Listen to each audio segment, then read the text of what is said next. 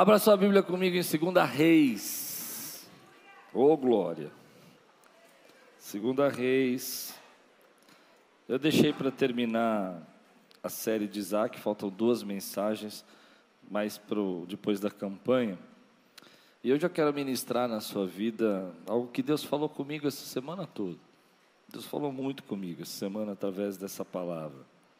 2 Reis 18, versículos 17 a 37.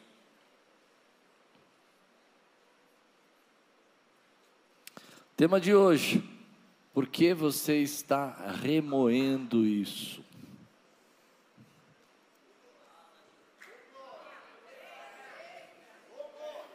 Pronto, vamos embora para casa? Mensagem já foi entregue. Por que você está remoendo? Sabe o que é remoer? Ficar pensando e pensando e uau, uau, uau, uau. Por que você está remoendo isso? Ô oh, glória. Vamos fazer assim. Me ajuda a pregar. Olha para esse homem de Deus, essa mulher de Deus, essa família sua que você tem do seu lado e fala: por que, que você está remoendo isso aí? Por que, que você está fazendo isso? Amém? Glória. É um texto longo, então eu, eu penso em ler alguns versículos aqui. Depois nós vamos ler o capítulo 19, depois nós vamos para Isaías. Esse é um texto na Bíblia que é escrito em 2 Crônicas, escrito em 2 Reis e escrito em Isaías também, o mesmo texto. Deus deve ter um motivo, né? Para três vezes a mesma história, mesma situação, mesmos detalhes, estão em três livros diferentes da Bíblia. Vamos orar, vamos ler. Ah, primeiro levante sua Bíblia bem alta. Diga aí, essa é minha Bíblia. O que ela diz que eu sou, eu tenho. O que ela diz que eu tenho, e eu posso. O que ela diz que eu posso, abrirei meu coração.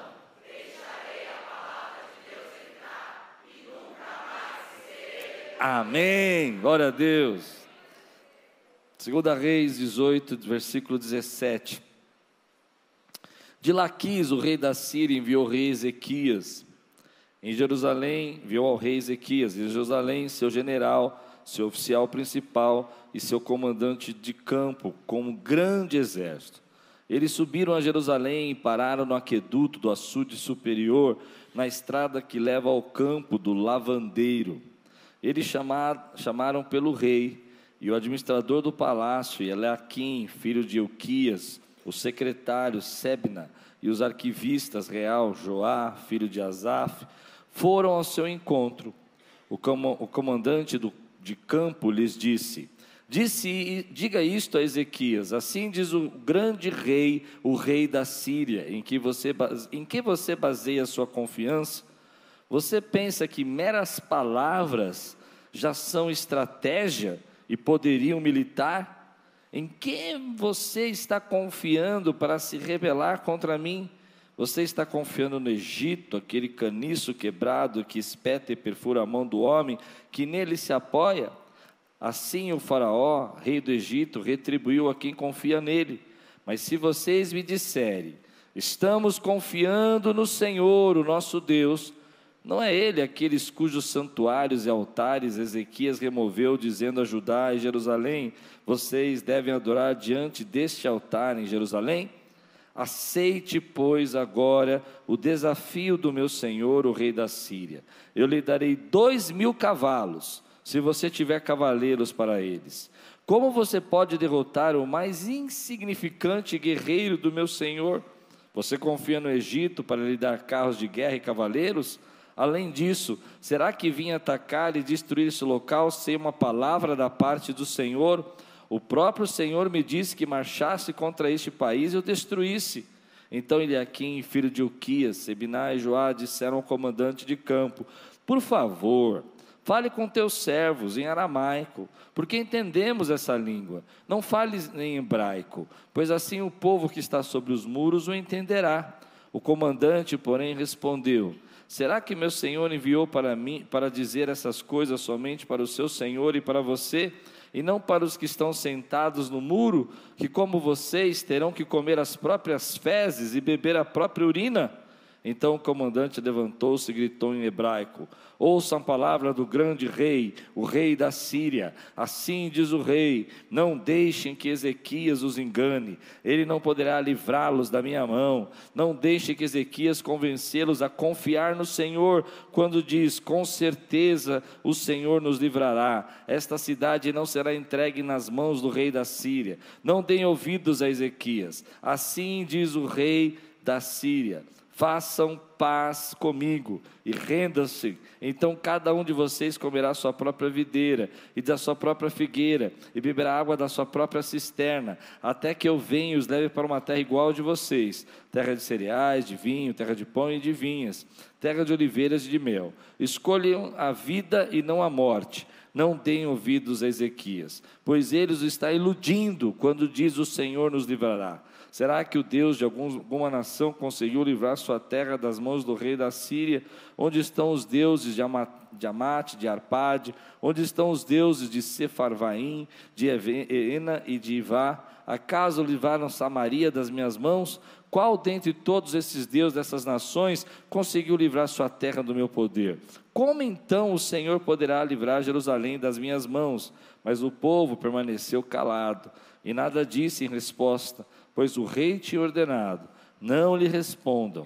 Então o administrador do palácio, Eliakim, filho de Euquias, o secretário Sebinah, o arquivista real Joá, filho de Asaf, retornaram com as suas vestes rasgadas a Ezequias e relataram o que o comandante de campo tinha dito. Capítulo 19, agora, versículo de 1 a 7. Eu vou só ler esse pedaço aqui. Ao ouvir o relato, o rei Ezequias rasgou suas vestes, pôs roupas de luto e entrou no templo. Vamos orar? Senhor, fala conosco. Traz a tua palavra ao nosso coração. Que venha a tua voz, Senhor, dirigir a nossa vida. Nós precisamos, Senhor, ouvir tua voz. Nos dá fluidez, nos dá liberdade para podermos, Senhor, viver e ouvir e conduzir agora, Pai, essa mensagem segundo o fluir do teu espírito, em nome de Jesus. Amém. Glória a Deus. Todos nós temos um tagarela dentro da gente. Você já tem esse tagarela? Algo que fica falando na tua cabeça o tempo todo, isso não vai dar certo, essas coisas vão acontecer, os problemas vão, vão, vão surgir, as dificuldades. E é difícil lidar com esse tagarela, porque geralmente esse tagarela nunca fala nada, nada de bom para nós. Só fala do ruim, dos problemas, das dificuldades que nós vamos enfrentar. É aquela voz, o tagarela é aquela voz que te acusa, que faz ameaças, que fala para você: olha, você não vai sair dessa. Mas também existem tempos e momentos que esse tagarela fica mais audível quando a gente está diante de ameaças que nos parecem insuperáveis, coisas que acontecem na nossa vida que nos parecem difíceis demais. A Bíblia vai dizer para nós no capítulo 19 que o rei Senaqueribe estava acampado na frente da, da, de Jerusalém e tinha fechado já os dutos de água. E a Bíblia vai dizer para nós que ele estava na frente de Jerusalém com 180 mil homens. Então era uma ameaça real, era um problema grande, era um exército muito, muito poderoso. Mas mesmo assim, esse exército usava uma estratégia, ele tinha um jeito de fazer a guerra que me recorreu esse tagarela ele ia até a frente do, do muro da cidade, antes da guerra começar, pedia para falar com o rei, que é o rei Ezequias. O rei mandou seus servos, porque não sabia o que era, uma emboscada ou não, e lá ele lia uma carta aberta. O que é uma carta aberta? É uma carta pública, é uma carta que é para todas as pessoas ouvirem, que deveria ser direcionada só ao rei, mas é para todo mundo. E era uma carta que estava cheia de ameaças, cheia de, de, de ideias. Ele falava coisas assim do tipo: olha, pensa, pensa nessas frases. Em quem você está confiando, ó rei? O que faz você pensar que você vai sair dessa? Olha para o lado e vê todos os povos que eu já conquistei. Olha para o lado e vê todo mundo que já sofreu na minha mão. Você está achando que você vai ter ajuda do Egito, que era um povo poderoso? Isso não adianta nada. Eu vou te dar dois mil cavalos. Se você conseguir ter algum cavaleiro aí para subir nos cavalos e guerrear comigo, eu te forneço as armas. eu te forneço o cavalo para você lutar. E essa carta aberta tinha um jeito de, de, era uma intenção de intimidar os seus adversários e de colocar na cabeça do povo que eles estavam perdidos. Então ele desmerecia, ele não chama o rei de rei, ele não chama Ezequias de rei, ele chama só de Ezequias e chama o rei dele do rei, como se fosse o rei verdadeiro. E isso fazia com que gerasse pânico no, na cabeça do povo e o povo abriu os portões da cidade sem que ele precisasse guerrear e deixava o exército entrar, e muitas cidades ele podia conquistar assim, não, então a gente se entrega, a gente se entrega antes de ter batalhas, porque o medo acendia o coração. E uma das coisas que ele fala aqui que me deixa, me deixava ah, assustado quando você vai lendo as ameaças. Um dia eu vou fazer uma pregação só para os tipos de ameaça que ele usa, mas tem uma que é interessante: é que ele fala primeiro que você vai confiar em Deus e os outros deuses não conseguiram libertar, por que, que você acha que o seu Deus? Mas no meio ele fala assim: ei, vocês acham que estão bem mesmo com Deus? Porque vocês mexeram aí no templo, eu fiquei sabendo que vocês tiraram as coisas aí, o rei Ezequias tinha feito uma limpeza no templo e tirado os falsos deuses, e você, você acha que vocês estão bem com Deus? Acho que vocês não estão tão bem assim com esse Deus aí, que vocês estão confiando. Você já imaginou? Alguma vez você já pensou assim, será que eu estou bem com Deus? Será que Deus, será que eu não, eu não errei em nada aí, e Deus não vai pôr a mão em mim? Ele jogava essas coisas na cabeça. Eu não sei se você concorda comigo, mas eu acho que esse é um jeito do diabo também fazer na nossa vida. Ele joga uma série de pensamentos que Deus não está com você, que você não está tão bem com Deus, que te faz pensar que Deus vai te libertar. E às vezes as ameaças são é, incríveis, são enormes. Mas antes de eu pregar sobre isso, eu queria falar uma coisa. Você já recebeu uma carta do inimigo? Alguém aqui já recebeu uma carta do inimigo? Um WhatsApp? um Twitter? Já recebeu uma mensagem?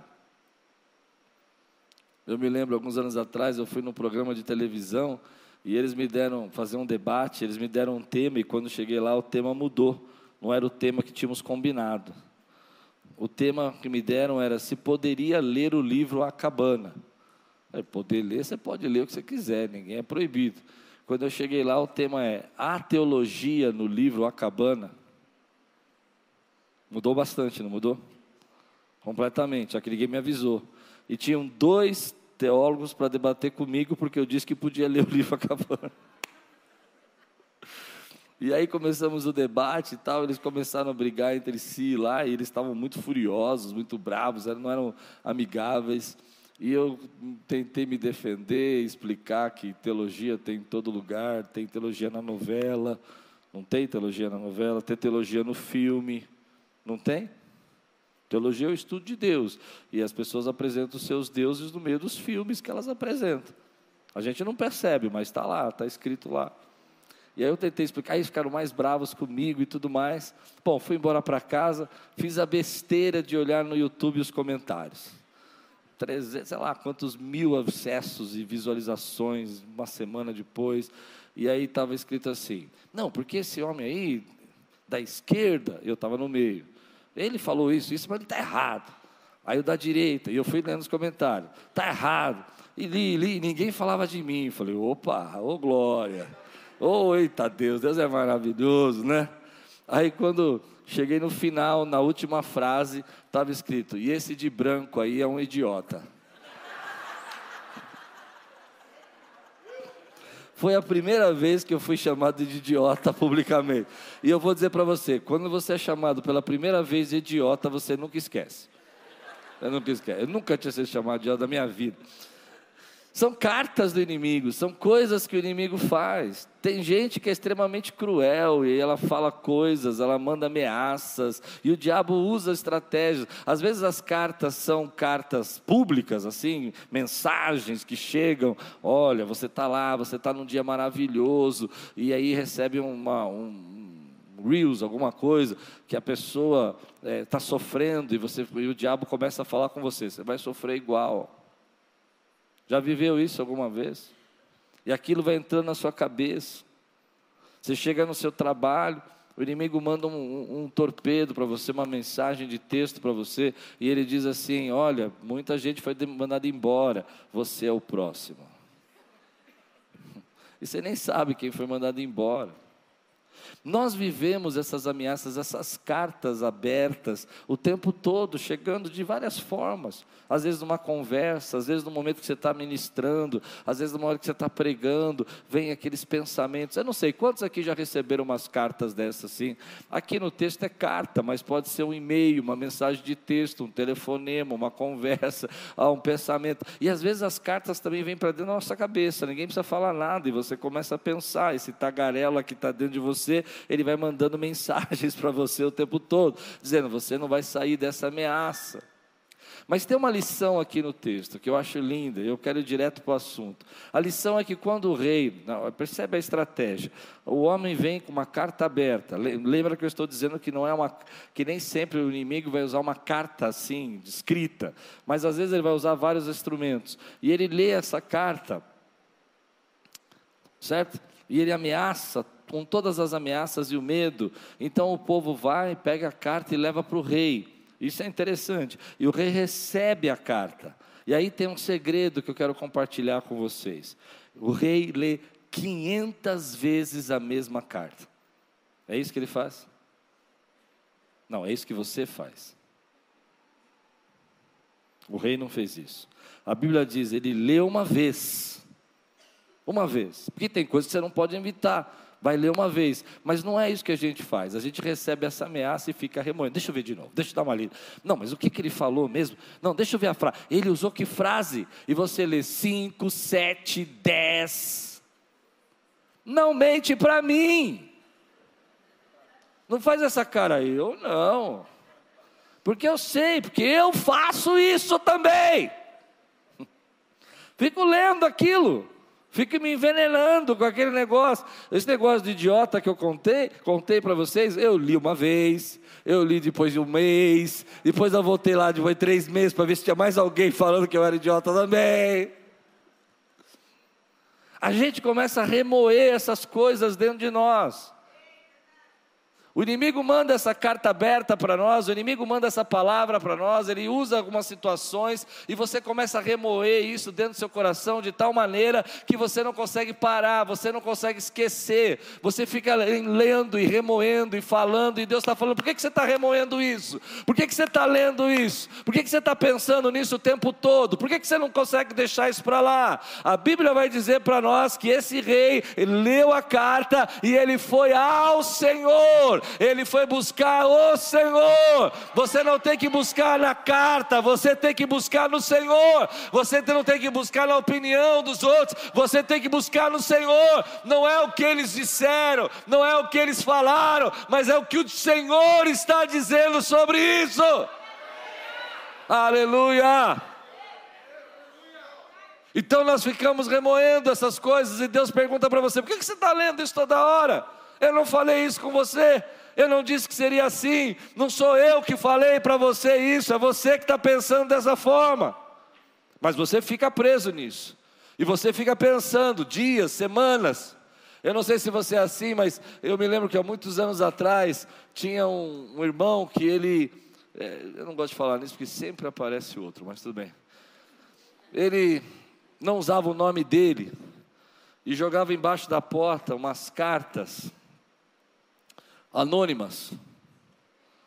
E essas cartas, elas eram tipo ameaças, dizendo: a igreja tá, vai ter problemas, a igreja vai ter situações, e várias situações. E eu comecei a orar e pedir para Deus mostrar que irmão era esse que fazia a carta anônima. Ele dizia assim: o Espírito Santo está falando. Ele era o Espírito Santo. Não era, ele era o Espírito Santo. Porque ele falava o Espírito Santo e tirava um monte de coisa da cabeça dele. Um dia Deus me mostrou quem era o irmão. A igreja era bem pequenininha, era mais fácil, era 20, 30, sei lá, 50 pessoas. E eu falei, já descobri quem era o irmão. Sentei do lado dele e falei aqui, vem cá, Espírito Santo, quero falar com você. é. Eu falei, para com esse negócio, esse negócio não é de Deus. Ele ficou bravo, ele não aceitou a repreensão. Mas eu me lembro que ele, uma das cartas que ele deu foi no dia que eu ia tirar uns dias de férias.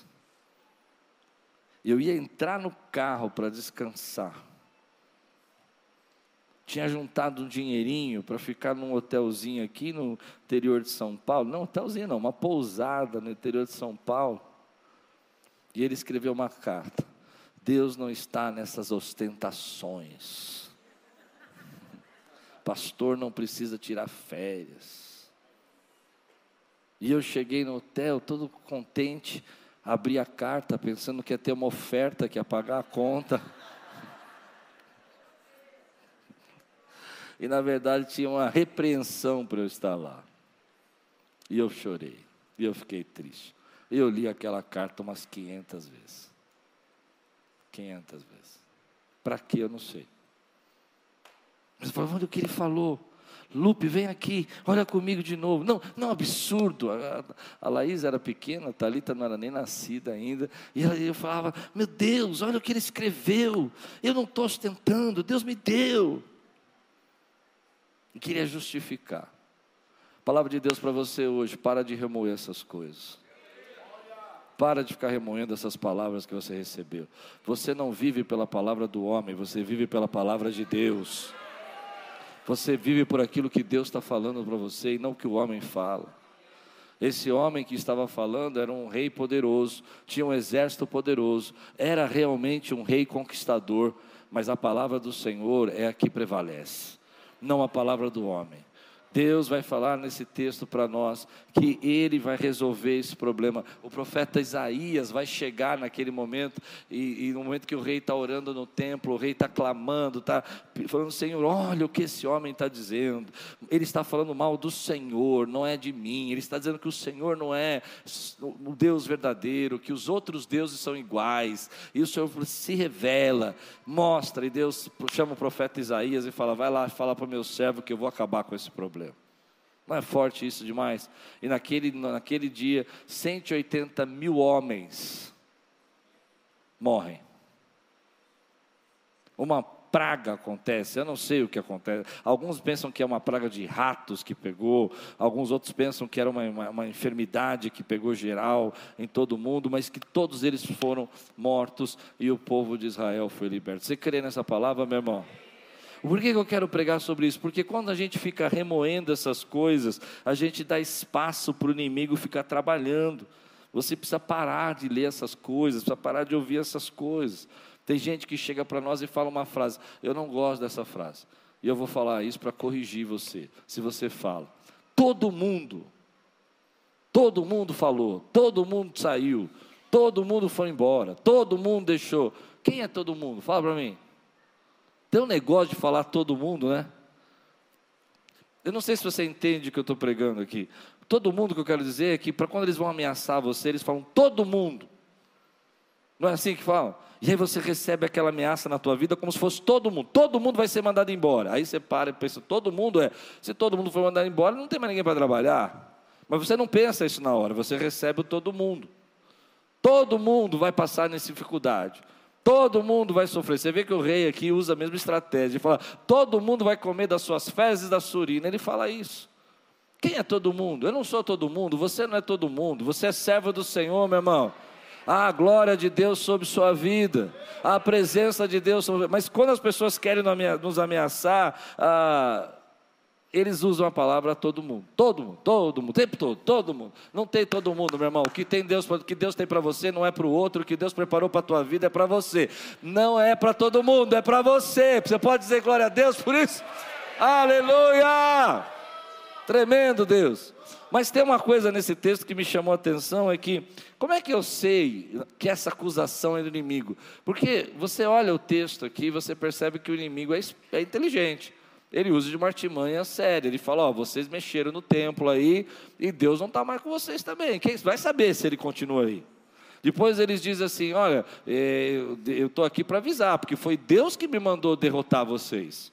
Eu acho essa estratégia forte, né? Foi Deus que mandou eu falar. Irmão, tome cuidado com esse negócio que a pessoa diz assim: ó, foi Deus que mandou eu falar. Deus está mandando. Porque tem gente que está dizendo coisas. Você viu o que o rei falou aqui? É verdade ou não é? Eu já vi muita gente se complicar com isso, porque está ouvindo, foi Deus que falou. Só que olha o que está escrito aqui. Ele diz: Deus mandou eu derrotar vocês. Mas Deus não tinha mandado derrotar. Era o Deus dele, não o Deus, Senhor da glória, o Rei dos reis. Não foi esse. Mas tem uma artimanha que eu fico pensando, como é que eu decido, como é que eu consigo entender quando é Deus? E eu estava eu, eu lendo sobre isso essa semana e pensando sobre isso, e essa palavra falou comigo. O inimigo, quando vai te acusar, ele joga o teu passado, ele joga o teu passado, ó, você mexeu no templo, e lança o teu futuro, e diz que teu futuro vai ser assim, e bagunça todo o teu presente. Não sei se deu para entender a minha, as minhas coisas. Ele pega o teu passado, joga na tua cara, diz que o teu futuro vai ser uma, um problema e bagunça o teu presente. Deu para entender o que eu estou dizendo? É sério isso. Quando é Deus que está falando, escute o que eu vou dizer. Quando é Deus que está falando, Deus vai te dar uma palavra que vai ajudar a você. É um convite de Deus a crescer e a melhorar. Deus não vai chegar para você e falar assim: ó, acabou, vou destruir. Vai falar: agora você muda. Porque se você não mudar, isso vai acontecer na sua vida. Mas você tem a oportunidade de mudar. Você tem a oportunidade de ser transformado. Tem muita gente que não sabe como é a voz de Deus quando não é. A voz do diabo é a voz de acusação. A voz do diabo é a voz de ameaça. A voz do diabo é a voz de manipulação. A voz do diabo é a voz de botar pânico na nossa vida. A voz de Deus não é isso. A voz de Deus é para dar saída, é para dar crescimento, é para dizer: olha, muda isso, porque isso não vai fazer bem para a tua vida, porque Deus está te avisando, Ele está trazendo esperança, Ele está dizendo: eu quero abençoar, eu tenho um futuro para você, eu quero que você chegue nesse futuro, e se você fizer essas situações e andar desse jeito, você não vai receber futuro. Então tem muita gente que não consegue discernir: será que eu estou com Deus? Será que Deus está comigo? Será que eu estou sendo abençoado? Eu sei que quando eu falo isso eu, eu machuco algumas pessoas, mas você precisa ter sabedoria, porque se você não tiver sabedoria, o diabo vai viver te ameaçando. O diabo vai vivendo botando medo em você o tempo todo, vai dizer: ah, você não vai viver, você não vai vencer, é, Deus não te ama, Deus não quer você, Deus não, não, Deus não, usa, não usa você, Deus está bravo com você, e você começa a acreditar nisso e não deixa Deus usar a sua vida. Quando Deus fala com você, querido, Ele quer transformação, Ele quer crescimento, Ele quer que você caminhe. As palavras de Deus vão fazer você chegar mais próximo ao propósito de Deus e não mais longe dos propósitos de Deus. É forte isso. Então o texto diz: será que eles estão sendo castigados? E houve momentos que, por exemplo, Jeremias chegou e disse: Olha, se vocês não mudarem, o povo da Babilônia vai tomar conta disso aqui. E o castigo veio, chegou na vida deles. Mas nesse momento, o inimigo não está fazendo isso. O inimigo está desacreditando do que Deus pode fazer. Não está tendo esperança de transformação. Não importa o que vocês façam, só se entregue. Deus não quer que você se entregue. Deus quer que você viva a promessa dele, meu irmão e Ele vai trazer a esperança para a tua casa, para a tua vida e para a tua família. Então você precisa discernir que esse tagarela que fala com você, muitas vezes não é a voz de Deus. Aliás, ele é até contrário do que Deus diz. Deus diz na sua palavra: Eu nunca te deixarei, eu nunca te abandonarei. Mas o tagarela está dizendo: Ei, você está sozinho. Deus diz esta palavra: Eu tenho um futuro para você, eu tenho um plano preparado para você, eu tenho um destino para você, eu tenho um lugar para você chegar. E o teu tagarela está dizendo: Ei, não tem saída saída dessa, dessa você não sai. Isso é muito maior que você, não tem jeito. E Deus fala: Ei, você sabe o meu poder, você conhece a minha glória, você sabe que tudo é possível para mim, tudo é possível para mim. Mas o tagarela fala para você que não é possível. Ele diz para você que não dá para acontecer. E ele até usa situações, olha, tá lembra no, no verão passado, você errou. e aí você fica assustado. E Deus está falando com você: não, eu não estou trabalhando no verão passado, eu quero levar você para o meu propósito. Eu não estou jogando o teu passado na tua cara, eu quero que você mude para viver o futuro que eu tenho para mim. Oh, aleluia! Quantos querem viver o futuro que Deus tem para você, meu irmão? Se você quer viver o futuro que Deus tem para você, dá um glória a Deus, exalta ao Senhor. Aleluia! Deixa eu ir um pouquinho mais fundo nisso. Por que eu falei para a gente discernir? Porque eu conheço muita gente que já foi ferida com palavras. Você já foi ferido? Porque alguém disse palavras que, dizendo que era de Deus e não era de Deus? Já foi ferido com palavras assim? Quem já foi ferido com palavras assim? Já foi ferido com palavras? Então nós não vamos ser mais feridos, porque a gente vai discernir o que é de Deus e o que não é de Deus. Tem coisas que não são de Deus. Eu me lembro uma profeta que chegou uma vez na vida, não precisa ser profeta, pode ser uma pessoa, mas comigo foi.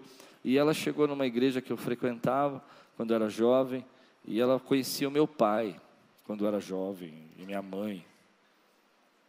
Eu sei lá o que meu pai fez. Eu vou saber, não era nem nascido. E quando eu cheguei na igreja, eu falei assim: é, o pai dele era terrível. Um dia ela foi profetizar. Ela disse assim: ah, seu pai foi divorciado e você vai ser um divorciado. Eu disse: vou não. No meio da palavra. Ela ia falar ainda assim, diz o Senhor, eu vou parar. Vou não. Vou não.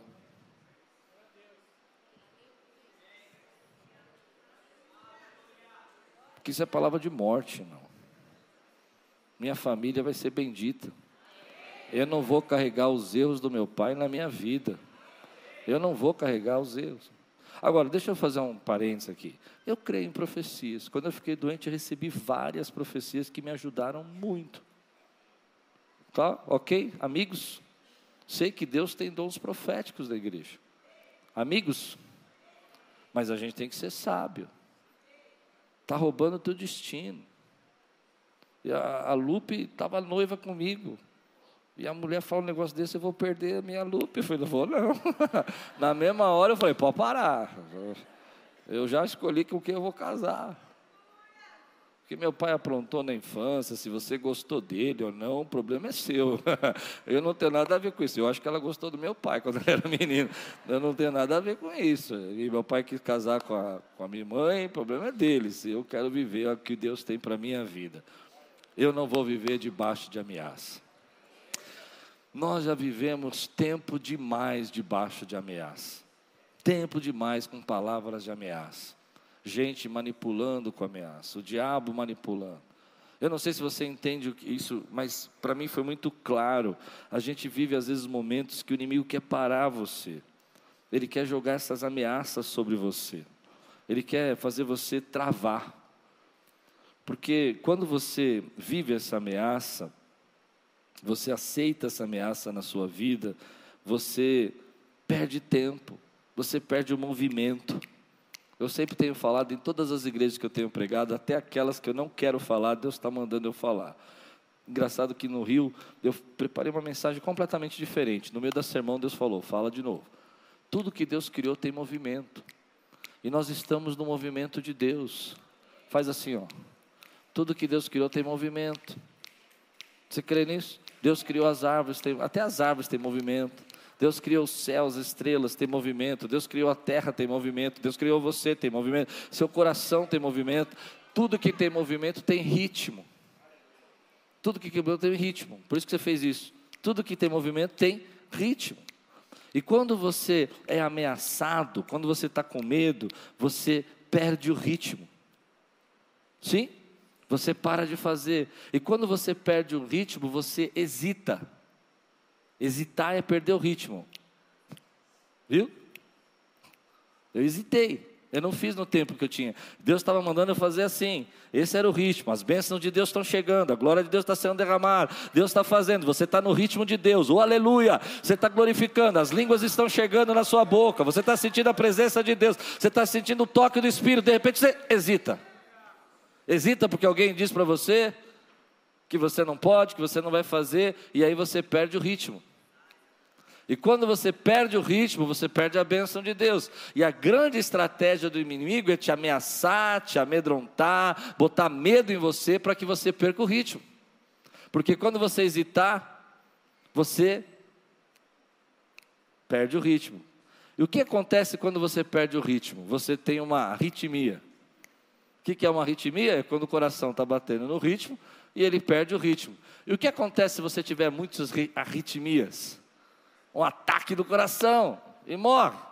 O inimigo quer que você fique com tanto medo que você hesite entre numa ritmia espiritual, perca o ritmo daquilo que Deus está fazendo. Tem alguém comigo ainda?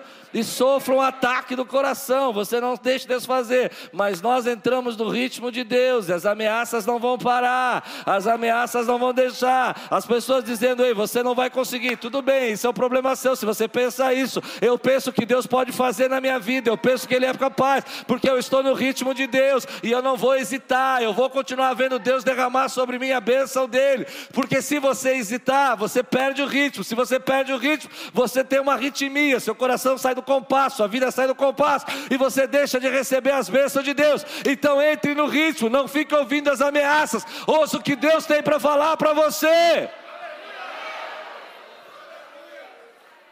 Aleluia! Já dei ouvido demais. Já dei ouvido demais. A intimidade, essa, essa intimidação, esse medo tem parado aquilo que Deus quer fazer. E eu confesso que eu já perdi muito tempo com isso. Agora eu tenho que estar no ritmo do que Deus quer fazer.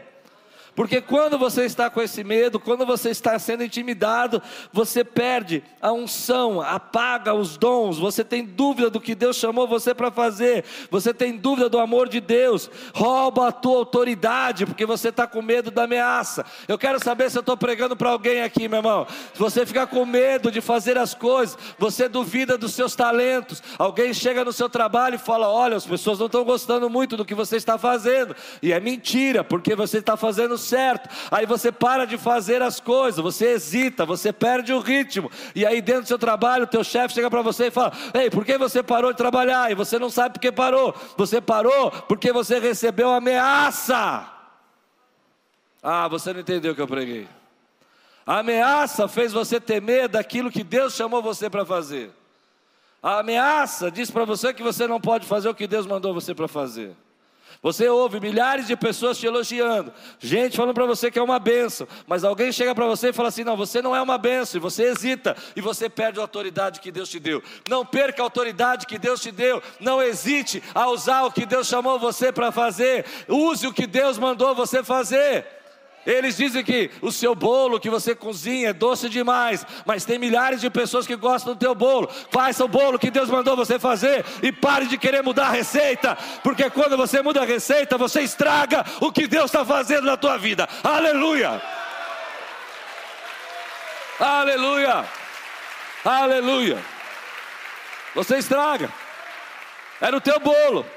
As pessoas iam lá para comer o teu bolo, doce do jeito que você faz. E quando elas chegam lá, está salgado o bolo, porque você hesitou. Eu sei que é um exemplo meio simples, mas dá para entender o que eu quero falar. Agora transporta isso para a nossa vida. Esse é meu jeito de pregar, eu não sei pregar de outro jeito, Deus me deu esse jeito. Aí as pessoas dizem: Ah, pastor Klaus, você precisa pregar mais duro, você precisa dar bronca. Eu não sei, eu sei pregar assim: falar de Deus, falar do amor de Deus, falar da graça de Deus e trazer os desigrejados para cá. Não vou mudar meu bolo. Esse é o bolo. Às vezes Deus até me leva, não é verdade? Tem dia que eu saio daqui, vocês falam para mim, ai, apanhei de todos os lados. Eu falo, não sei, porque só Deus que faz, eu não gosto de bater em ninguém. Mas eu vou deixar Deus usar. Mas o que eu não posso é hesitar. Porque quando eu hesitar, eu vou perder o movimento. Eu vou perder a unção. E por que, que você hesita? Porque você recebeu a ameaça leu ela 15 vezes, colocou na sua cabeça. Todo mundo disse: todo mundo está bravo com você. Fez sentido o que eu estou pregando? Mas você já perdeu tempo demais com essas ameaças. Perdeu tempo demais com essas situações. Sabe o que o rei fez? Que a gente precisa fazer? Ele levou tudo isso para Deus.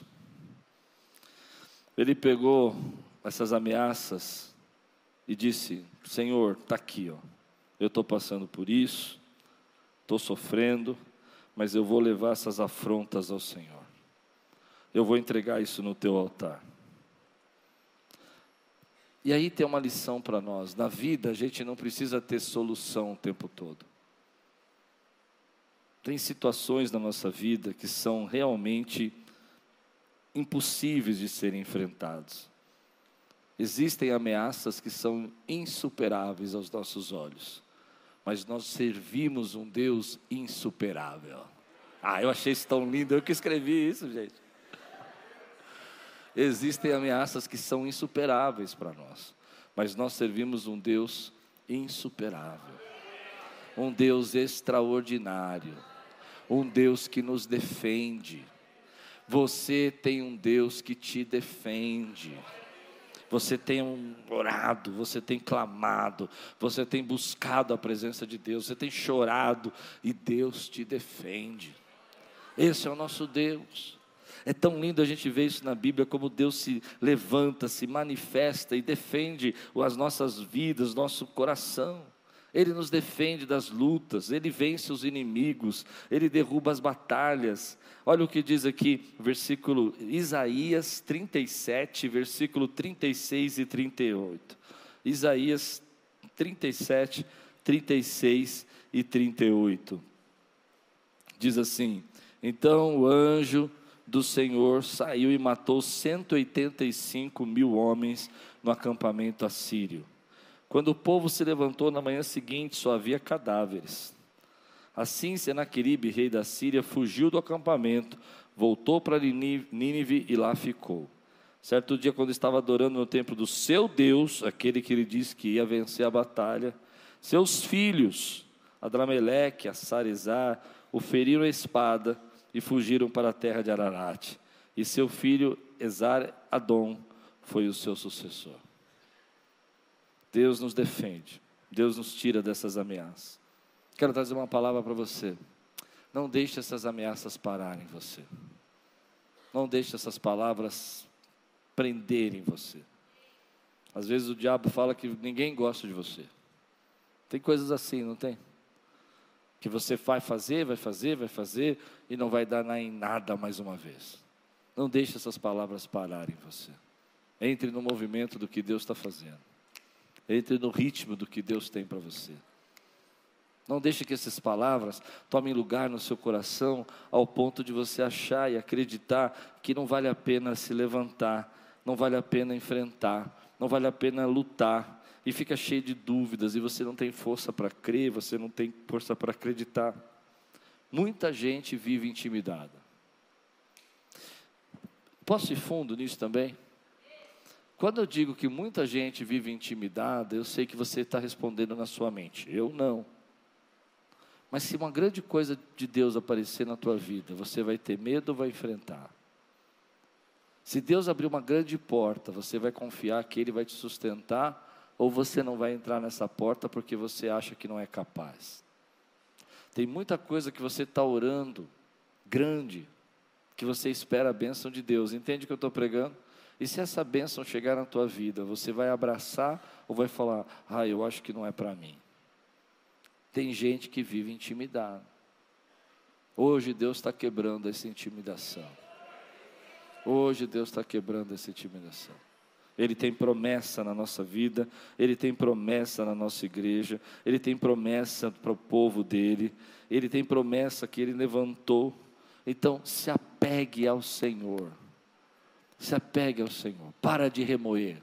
Para de ficar lendo essas coisas. Para de ficar pensando, não, porque há três anos atrás aconteceu. Eu era de uma igreja e eu fazia e acontecia. Agora também não vou fazer mais. Para! Ei!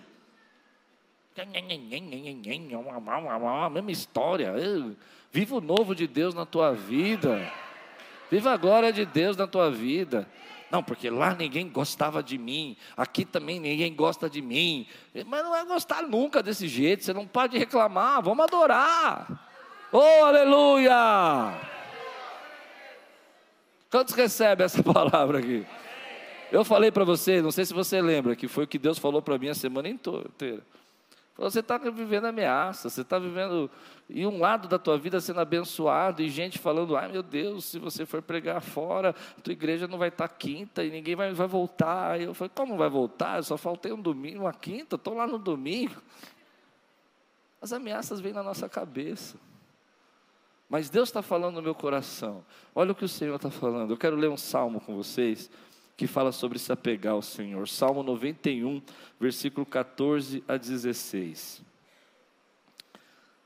Olha o que Deus diz aqui. Porque a mim se apegou com amor. Deus não está mandando você se apegar na ameaça. E vamos ser agora franco, a gente se apega na ameaça. A pessoa falou, a minha amiga disse, a Bíblia diz, porque a mim se apegou com amor. Não é na ameaça que você tem que se apegar, não é ler 500 vezes a mesma carta para ficar, entender os, os. Não, eu estou com ódio, porque olha o que ela disse. Não, você tem que se apegar ao Senhor. Olha o que a Bíblia diz, porque a, diga aí, porque a mim se apegou com amor. Ah, não, está muito feio isso, gente. Vamos lá. Porque. Ah, agora recebe essa palavra. Eu o livrarei. Eu protegerei. Porque conhece o meu nome. Ele me invocará. E eu lhe responderei. Na sua angústia, eu estarei com ele. Eu o livrarei. E o glorificarei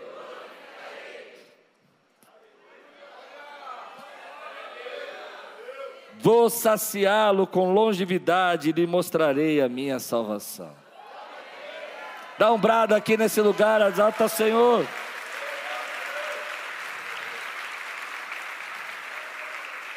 Talvez hoje seja um grande momento para você dar um up aí na tua vida espiritual. Você fica pegado com o que falaram, fica pegado com o passado, fica pegado com o que aconteceu e fica remoendo, sabe, falando aquele negócio o tempo todo que ninguém mais aguenta ouvir. Eu não sei se você já teve essa experiência, mas teve um dia que eu estava chateado com alguma coisa e eu já percebi que eu faço isso com muita frequência. Minha família já até entra no modo piloto automático quando eu faço isso. Aí eu fico repetindo a coisa. Você já fez isso alguma vez? Você está chateado, você fala, não, porque é impossível, não, porque a pessoa. Aí acabou o assunto, morreu o assunto, você está indo para casa, está tudo bem, você já está na, na, hora da pizza, acabou o culto, já está na hora da pizza. Aí você fala, não, sabe o que acontece? Porque eu estava pensando aqui. Aí você repete tudo o que você falou. Sim ou não? Só eu faço isso? Então, graças a Deus, eu não preciso ir no médico e tal. Mas é, aí, aí você começa a assistir o filme, né? Você coloca um filme, está no meio do filme, você pausa o filme. Fala tudo de novo, com o filme pausado. E o teu marido ou tua esposa sentada do lado, falou: dá o play! Dá o play que eu já ouvi! Aí na quarta vez que você fala tudo de novo, a tua, tua esposa, o teu marido, fala, tá bom, você já falou. Aí você fala, tá vendo? Você não está nem me ouvindo. E agora a briga já não é mais com a pessoa, nem com a carta do diabo. Agora a briga é com o teu marido, porque ele não te ouve. Jesus, tem misericórdia. Se apega ao Senhor não se apega a essas coisas, porque a mim, diz o Senhor, se apegou, eu o livrarei. Não é porque você se apegou que. Não, porque eu acho um absurdo toda vez que nós vamos na casa da sua mãe e o seu tio, seu primo, fala: Para de falar! Vai lá. Quantos recebem essa pregação hoje na sua vida? Ninguém aguenta mais! Não é? Eu não sei se, se, se, se na sua casa tem um desse igual eu. Eu fico assim, não, porque pausa o filme, pausa o filme, na hora da ação, tá para acabar. Não, deixa eu só falar uma coisa que eu lembrei agora. Daí repete tudo. Lembrou agora, mas já falou cinco vezes. Deus não mandou você se apegar a isso, Deus mandou você se apegar na promessa dele. Lance a ele as afrontas, lance a ele as ameaças não são as ameaças que vão impedir Deus cumprir as promessas. Deus é criativo, Deus é Deus de guerra, de vitória, e Ele tem saídas para a sua vida que você não pode esperar, imaginar. Pare de remoer essas coisas, Deixa essas cartas do diabo, não sei como eles estão vindo na sua vida. Eu recebo, essa semana recebi várias, e eu tinha que pregar, e eu tinha que ensinar, e eu cheguei no Rio de Janeiro quebrado, e falei, Deus, o que, que eu vim fazer aqui? Eu não estou bem.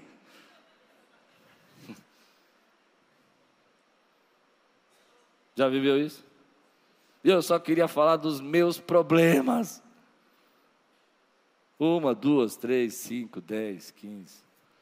Até uma hora que Deus falou para mim: você está remoendo coisas que eu já dei vitória. Você não vive pelas ameaças, você vive pela minha palavra. Levanta sua mão e diga assim: Eu não vivo pelas ameaças, eu vivo pela palavra. Dá um grande glória a Deus, exalta o Senhor. Aleluia! Glória a Deus! Aleluia! Vou terminar assim.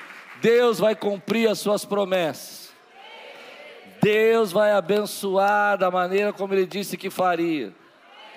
Não são as ameaças que vão impedir, embora exista uma circunstância geral, realmente gigante na frente do rei Ezequias, Deus é poderoso, Deus é maior do que as circunstâncias gigantes que se levantam na nossa vida, para fazer com que as promessas dele se cumpram. Você crê no que eu estou dizendo? Então, deixa eu explicar isso. Eu não estou dizendo que os problemas, as lutas não são reais, às vezes elas são gigantes, mas o nosso Deus é poderoso para fazer com que 185, eu vou falar isso, mil demônios caiam por terra. De uma vez. Não precisam ser só demônios espirituais, demônios de luta, de batalhas, de dificuldades, caiam por terra. Você crê nisso que eu disse, meu irmão? Ele é poderoso para fazer. Se Deus está falando com você, e você é um grande remoedor, que nem eu, mas hoje Deus está te libertando e falando: chega de ficar vivendo nas ameaças, chega de ficar remoendo isso, vai viver os meus sonhos, vai viver a minha palavra, fica de pé no teu lugar. Quero orar com você que está sendo hoje aqui liberto de todos esses medos, essas ameaças que colocam na tua vida, esse tagarela falando para você só palavras de destruição Diga para ele as palavras de Deus, pregue para você. Ele diz para você que você não pode. A Bíblia diz que tudo é possível que crê. Ele diz que você não é capaz. A palavra de Deus fala que ele levanta os seus servos. A Bíblia diz que você não tem condição. Você diz para você que não tem condição. E a Bíblia diz para você que ele deu dons e chamou uns para apóstolos, evangelistas, pastores e mestres. Ele chamou você. Ele está levantando você. Você crê nisso? Amém? Para esse tagarela. Há várias maneiras do inimigo mandar essas cartas para nós hoje. Antigamente era uma carta aberta no muro. E olha que estratégia, ele falou na língua do povo. Os oficiais disseram: não falem na língua do povo, falem na sua língua que a gente consegue entender. Ele disse: não, não, a gente quer que todo mundo escute, queremos amedrontar. Entende? Hoje ele usa várias coisas. Você fica lá ouvindo stories, e aparece um monte de desgraça, e daqui a pouco você fala: será que eu estou com isso também? Ah, vai dizer que você nunca fez isso. Meu um monte de história lá, você fala: nossa, eu estava sentindo isso ontem, meu Deus.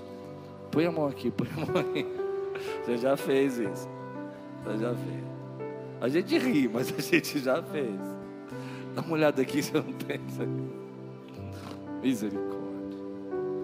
Nós precisamos ser libertos disso. Precisamos viver as palavras as promessas de Deus na sua vida. Precisamos ser guiados pelo Espírito. Você que está de pé, feche seus olhos agora. E fala: Senhor, quero ouvir a tua voz. A tua voz me dá calma, me dá paz.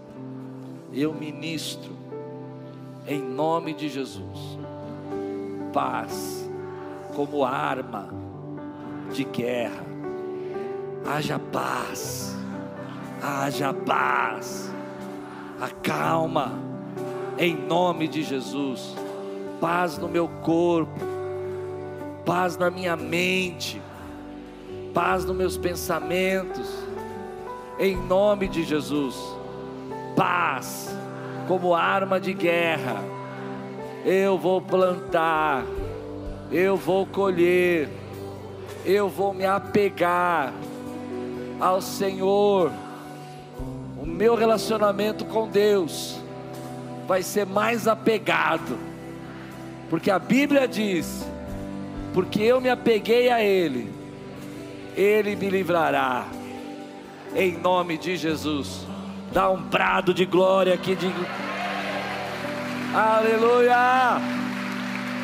Olá, meu amigo, meu irmão, é, fico feliz de você ter assistido essa pregação. É uma bênção ter você no nosso canal. Queria lembrar você para participar e receber mais mensagens como essa, a fim de que o Google possa entregar para você as nossas mensagens. É só você se inscrever no nosso canal e ativar o sininho. Isso vai mostrar para ele que, para o Google, que é relevante a mensagem e vai nos ajudar a fazer o nosso canal crescer. Se você puder fazer isso por nós, nós agradecemos muito. Deus abençoe sua vida e espero muito que essa mensagem tenha falado com você.